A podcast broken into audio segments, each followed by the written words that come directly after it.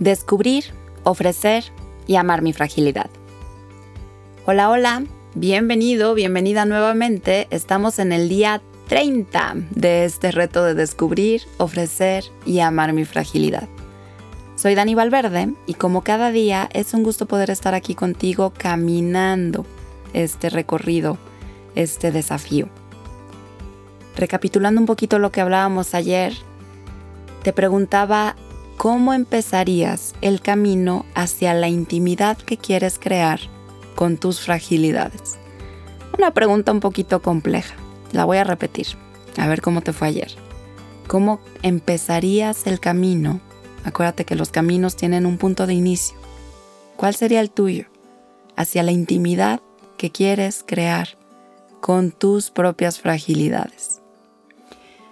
Ahora, ofrecer volviendo a este tema fabuloso, maravilloso, ofrecer no siempre es agradable. Es algo que quiero que quede muy claro. No puede así nomás quedar sin decirse, no, no siempre es agradable. Eh, de hecho es un poco con lo que comenzamos a hablar cuando empezamos con esto de ofrecer. Aunque lo tengamos como una etiqueta de algo muy bueno, algo que debemos de hacer, deberíamos todos de hacer, a lo que pues claro que hay mucho reconocimiento alrededor, se aplaude a las personas que ofrecen, se ven como eh, pues la aspiración a ser excelentes personas que dan. Eh, no, no siempre es agradable, mucho menos fácil.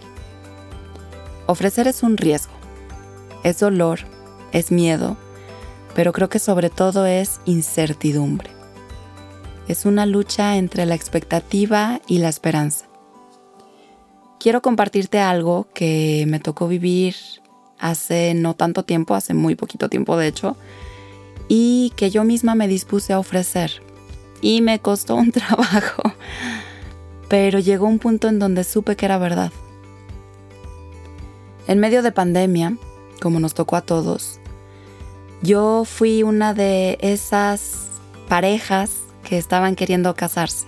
Me tocó ser una de esas novias con el deseo de celebrar, de hacer un ritual, de contraer matrimonio. Sin embargo, fueron pasando los meses y mi boda se fue haciendo cada vez más difícil. Nuestro deseo de celebrar con las personas que amamos se convirtió más bien en un riesgo precisamente para las personas que amamos y para nosotros mismos. Entonces llegué a este punto donde alguien de hecho me dijo, ofrécelo. Todo esto que estás viviendo, ofrécelo. Por lo que estás pasando, la incertidumbre, la toma de decisiones, los miedos, la pérdida, ofrécelo. Sonaba precioso, muy bonito. Eh, claro que qué mejor que aprovechar este momento para ofrecer. Pero me encontré frente a un duelo, un duelo que estamos viviendo de manera global ante nuestra propia seguridad. Como les decía, el antídoto para que no nos quiten es dar. Y lo que sentía que me pedían era que diera una ilusión, un deseo.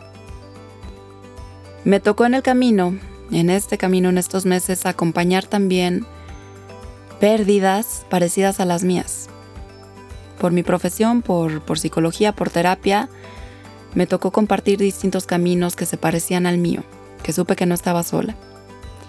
Jóvenes que añoraban su viaje de graduación, su cierre de año, terminaban un ciclo, una etapa de vida y por supuesto en medio de pandemia era simplemente impensable. Familias distanciadas que no podían estar juntas ni siquiera Navidad pues ponían en riesgo a las personas que amaban. Nacimientos de bebés, celebración de vida, vividas en soledad y aislamiento, pues la vida debía ser cuidada. Muertes, fallecimientos en soledad, sin poder honrar el ritual de despedida de una vida llena de amor que se veía forzada en terminarse en silencio aislados, en soledad. No ofrecernos siempre es agradable. ni mucho menos es fácil. Es importante reconocer el duelo que puede significar estar ahí y encontrarnos justo ahí, en el dolor.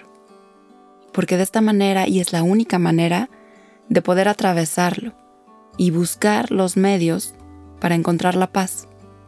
Una paz en la que quizás podamos soltar, confiar, amar, aún en medio de dolor. Te pregunto, ¿qué es lo que a ti te está costando tanto ofrecer? ¿Qué es lo que tú crees que te costaría tanto ofrecer? Que tengas un excelente día.